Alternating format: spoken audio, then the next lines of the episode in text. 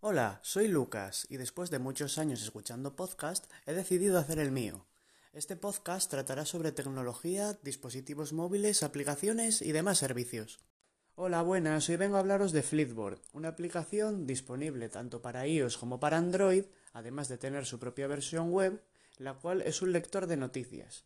Al principio nos pedirá crear una cuenta, tanto con Facebook como con Twitter. Si tenemos cuenta en estas redes sociales, simplemente entraremos directamente con nuestro usuario y contraseña. O crear una cuenta directamente en Flipboard.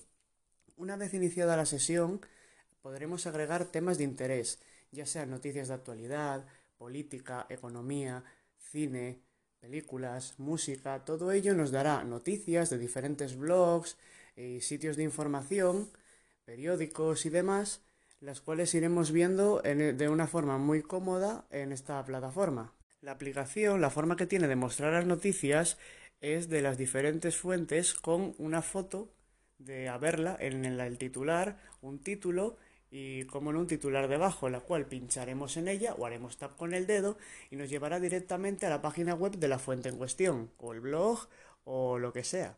O sea, lo que sea como un periódico online, una revista online y demás. En la siguiente parte veremos toda nuestra selección de blogs, fuentes, periódicos, revistas y demás a modo de cuadrados, en los cuales podremos ir viendo sus noticias uno por uno. Si pinchamos en uno de ellos se desplegará de tal manera que quedará respectivamente en cada una de las mitades de la pantalla una noticia en la parte superior y otra en la inferior. En el momento que vayamos haciendo slide hacia arriba, deslizando con el dedo de abajo hacia arriba, vaya, eh, se irá moviendo como si fuese un papelito que se dobla e iremos pasando así, de esta forma tan guay, eh, creativa, por las diferentes noticias. En el siguiente apartado tenemos la función de búsqueda, sin más, ahí buscaremos más temas y más fuentes para agregarlas y así poder ir leyéndolas, ya sean revistas, periódicos, bueno, lo dicho. La siguiente, una pestaña de notificaciones, que aquí es donde veremos todas las notificaciones que nos mandan ya que cuando salga alguna noticia con relevancia o que sea de nuestro interés, nos avisará directamente mostrando una notificación en el panel de notificaciones de nuestro dispositivo, pincharemos en ella y automáticamente iremos a leerla. En la siguiente sección encontraremos el perfil, ya que como no, muchas aplicaciones de estas tienen función de red social. De hecho, se puede linkar con Facebook o con Twitter.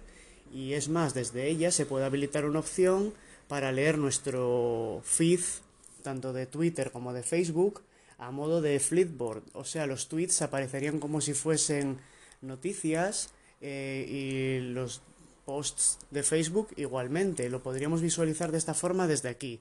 Aunque personalmente pienso que es más cómodo cada cosa en su red social, puesto que a la hora de tener interacción con los me gustas y los comentarios no se pueden hacer desde Flipboard, aunque sí que está bien simplemente para leer todo lo que tengamos ahí.